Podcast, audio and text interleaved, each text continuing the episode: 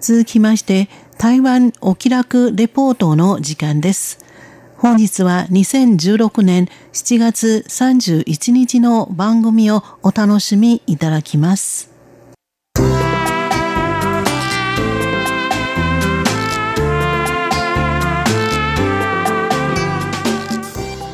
ミュージアム台湾台湾博物館の後半今週は塚越がお送りいたします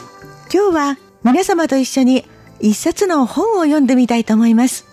本を読むと聞いて、ちょっと引いてしまった皆様、どうぞご安心ください。小説とか散文とか、そういう文学的な本ではありません。政治経済、歴史など難しい本でもありません。この本のタイトルは漢字5文字で、土地、射的の敵、声、音と書いて、標準中国語では土地的声音と発音します。土地の音という意味です。タイトルに音という字がついているので想像に難くないと思いますが、これは音で綴られた本なんです。作者は放送局やスタジオで音に関するお仕事をしていた女性。台湾各地を巡り歩き、地元で耳にした音を拾い集め、CD にして目の不自由な方たちに届けていました。今年、それらの音がまとめられ、本として出版されたことで、私たちも作品に触れることができるようになったんです。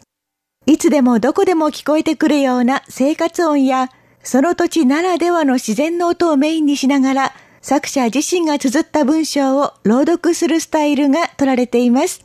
目を閉じて音に注意を集中させていくことで、想像を膨らませながら自分自身が台湾の各地を歩いているような気分になれるのが特徴です。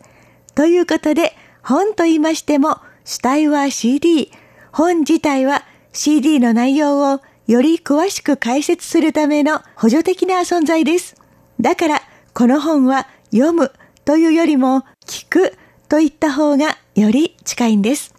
これで本と聞くだけでちょっと引いてしまう方もご安心いただけたと思います。先ほどの一言は言い直した方がいいですね。皆様と一緒に本を聞いてまいりたいと思います。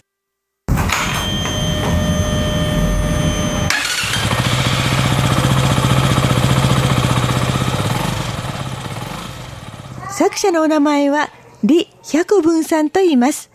名字がすももの李、下の名前は関数字の100、文章の文と書きます。リーさんは今年39歳。パッと見た時の第一印象は、ちょっと男勝りの中性的なタイプです。たった一人で、録音機材とテントを担いで、オートバイにまたがり、台湾各地の音を集めてきました。実は以前、火曜日の台湾ソフトパワーの時間で、リーさんを紹介したことがあります。当時は、時間の都合上、作者の紹介に大部分を割きましたため、肝心の作品の方をゆっくりと聞いていただくことができませんでした。この作品は台湾最大のラジオ賞、ラジオゴールデンベルアワードの最優秀音響賞にノミネートされたこともあります。今日は普段はなかなか行けない台湾旅行に出かけてみるつもりで、リーさんの作品をお楽しみください。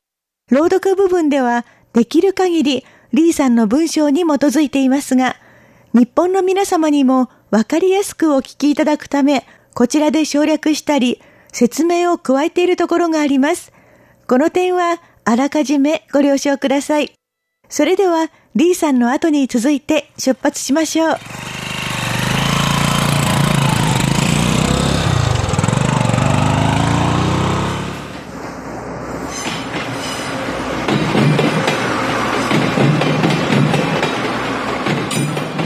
まずは台湾の在来線、台湾鉄道に乗り込んでみましょう。台湾鉄道は台湾中部の区間で海側を走る海ラインと山側を走る山ラインに一旦分かれ、その後合流するのが特徴です。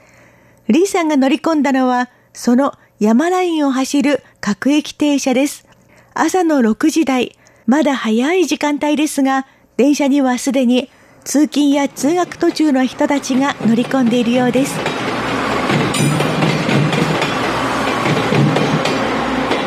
早上点分，车缓缓行驶着，车厢内有一半以上的人都有着不。朝六時五十二分、列車はゆっくりと前に進んでいきます。車内にいる半分以上の人たちは皆目を開けていられないようです。この移動する空間の中で、ある人は頭を垂れて目を閉じ、瞑想状態に入っています。ある人は自分が楽な場所に頭を持たせかけています。突然，像掉入大金鱼的肚子里，突然、クジラに飲み込まれてしまったような感覚になりました。車輪とレールが刻む息の合ったリズムを聞きながら、列車はスーッとトンネルに入っていきます。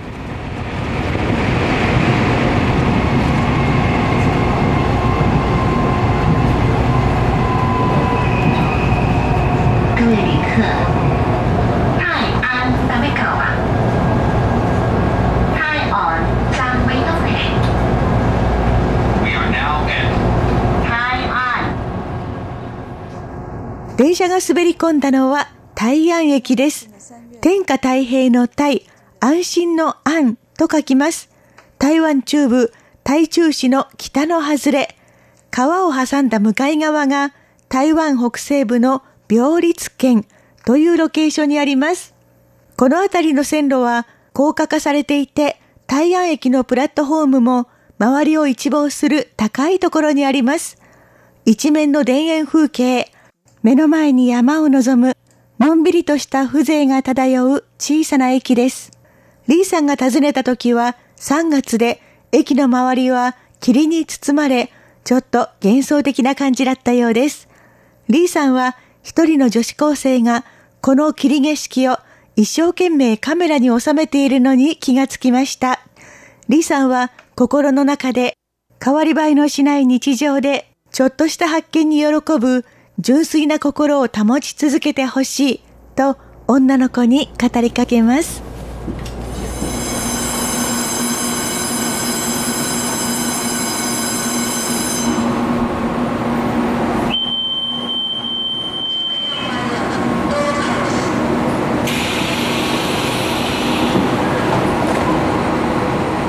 各駅停車はもうすぐ大安駅を出発します。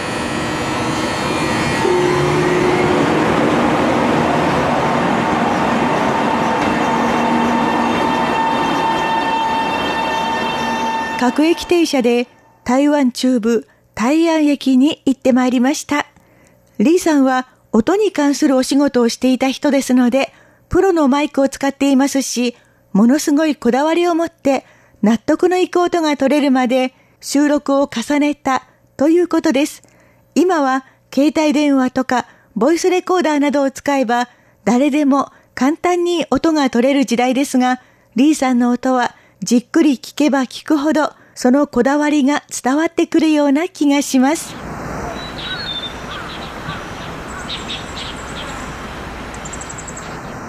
次に向かうのは標高およそ2000メートルの山の上です。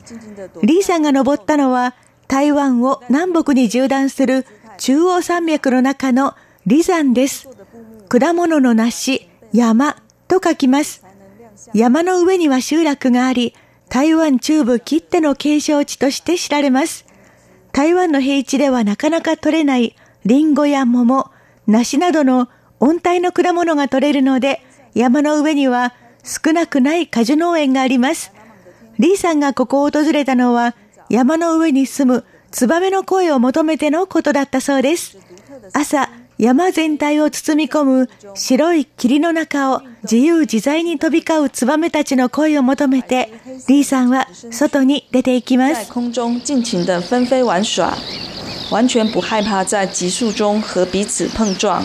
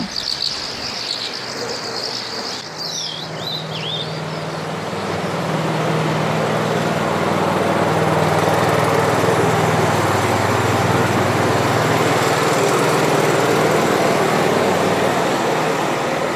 早晨的骊山不仅只有鸟儿，でも朝早く山の上の集落を訪れるのはツバメだけではないようです。山の上でよく見かけるちょっと風変わりな車がやってきました。農業用の運搬車で色は赤。バイクのようにまたいで乗りますが、タイヤは4つついていて、運転席の後ろ側は平らな荷台になっています。荷台の上には何かを入れた赤や黄色のプラスチックのカゴがいくつも積み上げられています。この車のことを地元の人たちは口紅の紅、色、鉄、牛、車と書いて本数铁牛車と呼びます。鉄でできた牛という意味があります。エンジン音を響かせて赤い鉄の牛が山の斜面を登ってきます。この車はスピードこそ出ませんが山の集落の間を自由自在に走り抜けます。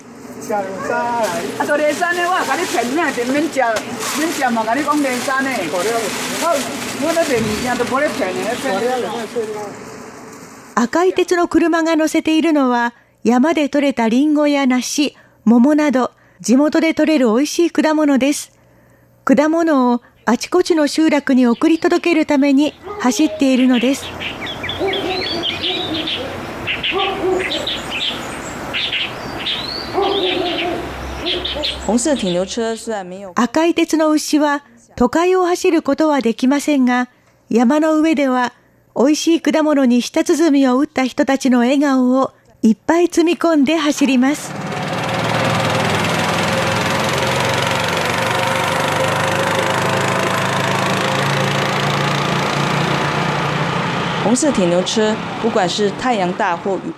雨の日も晴れの日もどんな時でも赤い鉄の牛は休むことなく連綿と続く山の坂道をどんなに険しくても一歩一歩自分の速度で前進し他の誰も行けないところまで走っていきます。まるでリ山に住む人たちの精神を代表しているかのように。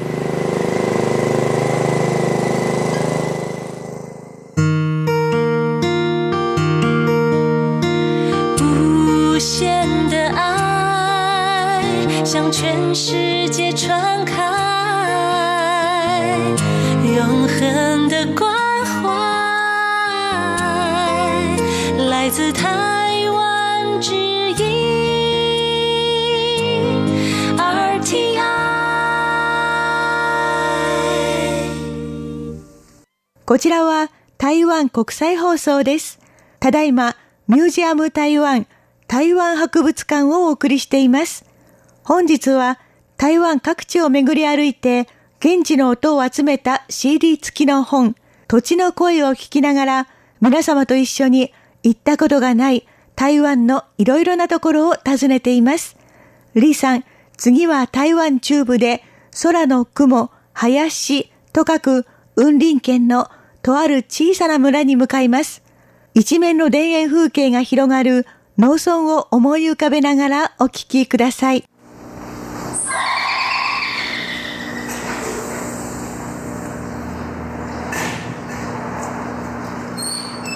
哎，你好，嘿，有什么事吗？需要服务吗？呃，叫红馆。哦，红关那要好来，底下来，嘿，需要需要。这是伦乡英顶村英顶派出所。ここは小さな村の派出所です。派出所の所長さんが中学生の男の子に自転車のタイヤの空気入れを貸し出しています。雲林県政府は近年環境保護を定着させるために自転車愛好者がどこででもタイヤに空気を入れることができる便利なサービスを推進していて、警察には必ず空気入れが用意されています。皆さんが雲林県にいらしたら、ちょっと注意して見てみてください。大きな警察署であれ、小さな派出所であれ、必ず入り口のところに、ティエマーフーちゃんと書かれた看板がかかっています。漢字5文字で、鉄道の鉄、動物の馬、洋服の服、事務所の無、絹田という字の石辺を立ち上がるの立つに変えた漢字です。鉄の馬というのは自転車のことで自転車サービスステーションという意味になります。派出所に熱心な村の人たちから田んぼのあぜ道で一台のオートバイが乗り捨てられているのを発見したという通報がありました。村長さんは村の人の安否を気遣いながらも、むしろ野菜泥棒とか果物泥棒の類なのではないかと気をもんでいるようです。でも、もしそうだったとしても、ここでは泥棒を捕まえるのは警察ではなく村人たちの仕事です。純朴な村の人たちは警察に余計な心配をかけさせないためにしっかりと治安を守っています。だからこそ、ここの警察は悪人を捕まえる必要はなく、余った時間を使って村人たちに便利なサービスを提供してくれているんです。例えば、バックパッカーを寝泊まりさせてあげたり、裁縫道具を貸し出したり、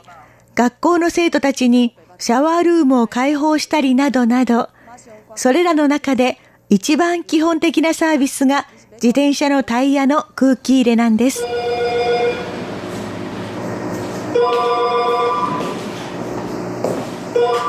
两地派出所警员跟我说你好，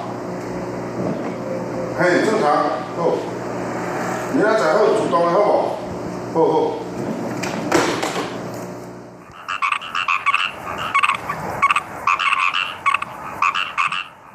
さて、道端に乗り捨てられてあったオートバイは一体誰のものだったんでしょう？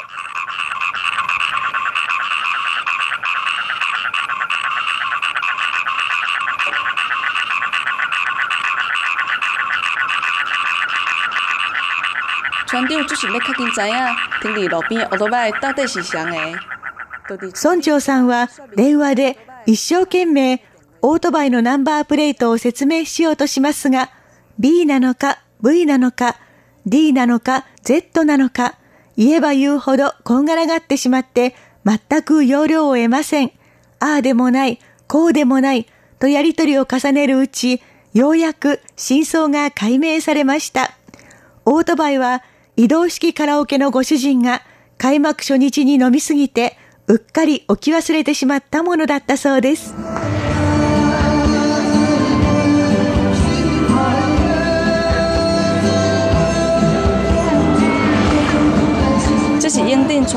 移動式カラオケが村にやってきたのは初めてで、このことも村の大ニュースでした。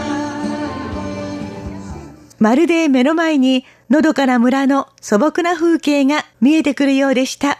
ここでちょっと鋭い方は、リーさんの朗読の声が前のものとは違うことにお気づきになられたと思います。リーさんは台湾最大の方言、台湾語で朗読していました。どうしてこうやって使い分けをしているんでしょうか？台湾では基本的にはみんな標準中国語を使っていますが、台湾の中部や南部などでは日常的に台湾語を使う人が多い地域があります。リーさんはその土地の習慣を踏まえて標準中国語を使うか台湾語を使うかを決めているそうです。さて、リーさんが次に向かうのは台湾南部台南の白川です。白川は白、山水の川と書いて、台南の中でも内陸の山に近い方にあります。ここにはとても有名な観光名所、水花道元があります。漢字4文字で水曜日の水、火曜日の火、同じ、源と書きます。泉が湧き出す岩壁から天然ガスも同時に噴出していて、炎となって燃え続けているので、水と火が共存している、とても不思議な景観が見られます。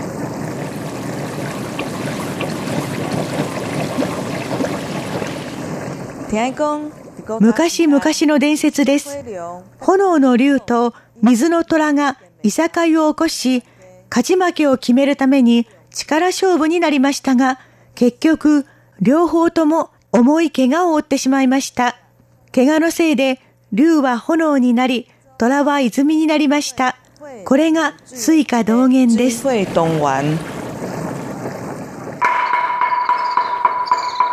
大进三通木果，花动连山红瓦客。先卡一响，顶着。リさんは水花道元の近くにある古刹、大仙寺を訪ねます。大仙寺は大きい仙台の仙、お寺と書きます。秦の時代からあったという由緒ある臨済宗の仏教寺院です。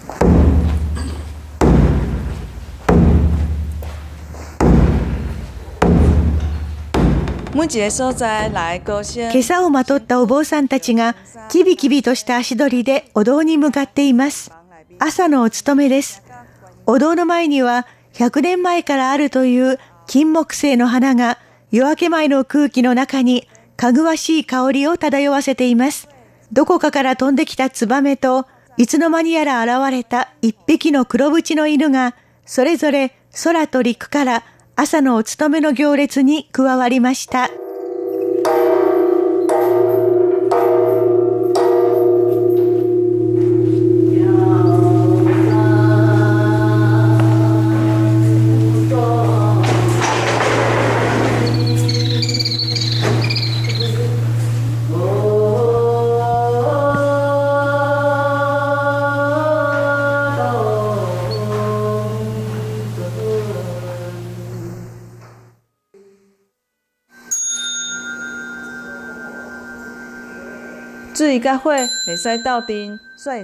水と火という一緒にいられないものが共存する不思議な光景は、円満で穏やかな人というのはこうあるべきだという境地を見せてくれるような気がします。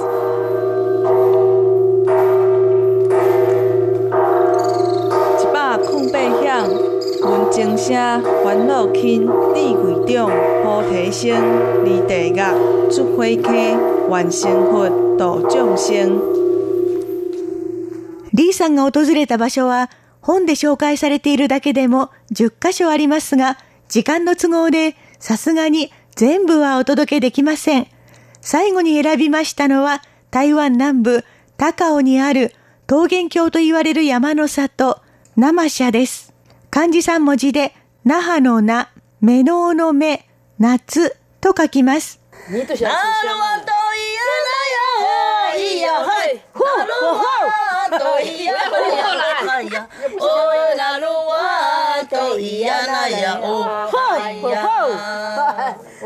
台湾の原住民族、ブヌン族、ゾウ族、パイワン族が主に住むところなので、漢民族が多い場所とは、おのずと風情が違ってきます。ここ一帯は2009年に発生した大規模な水害で大きな被害を受けたところで、中には土石流に見舞われ、一夜のうちに埋もれてしまった村もありました。リーさんはその傷跡が残る道を一路オートバイで山の上を目指しました。往上到了民权部落，民権部落という名前の集落に到着すると、山の上の市場と言われる車が音楽を流しながらやってきました。我那最可以，我爸爸会钓鱼，问题是没有给我们呢。没有送给你吃，还有给我哥哥吃完。他的他每个礼拜都去钓鱼呢。我们的都是那个很多吃的。車に積まれた物資は、エビもあれば、水豚もあり、卵もあり、腸詰めもあります。なぜか、一口かじられたジャムパンまで並んでいます。思いつくものから、予想もしないものまで、何から何まで売られています。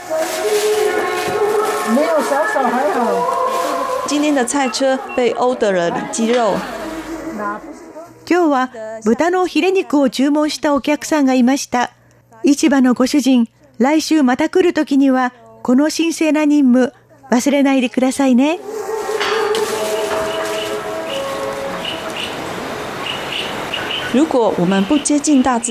自然，に近づき、理解し、尊敬することをしないで、自分のものにするために勝手に破壊してしまったら、その後に発生する代価は、一体誰が支払わなければならないのでしょうか？誰が責任を負わなければならないのでしょうか？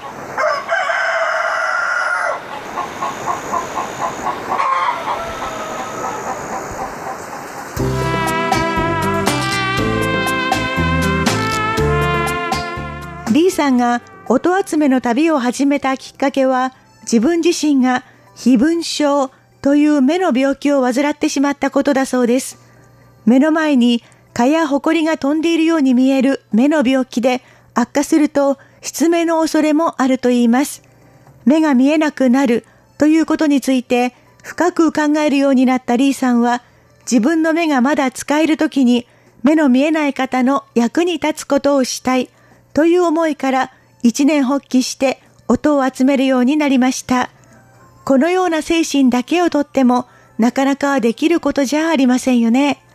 リスナーの皆様はリーさんと一緒の台湾の旅にどのようなご感想を持たれたでしょうか日頃足を運ぶ機会の少ない生の台湾の風景を感じ取っていただけたら嬉しいです。ミュージアム台湾台湾博物館後半は塚越がお届けいたしました。こちらは台湾国際放送です。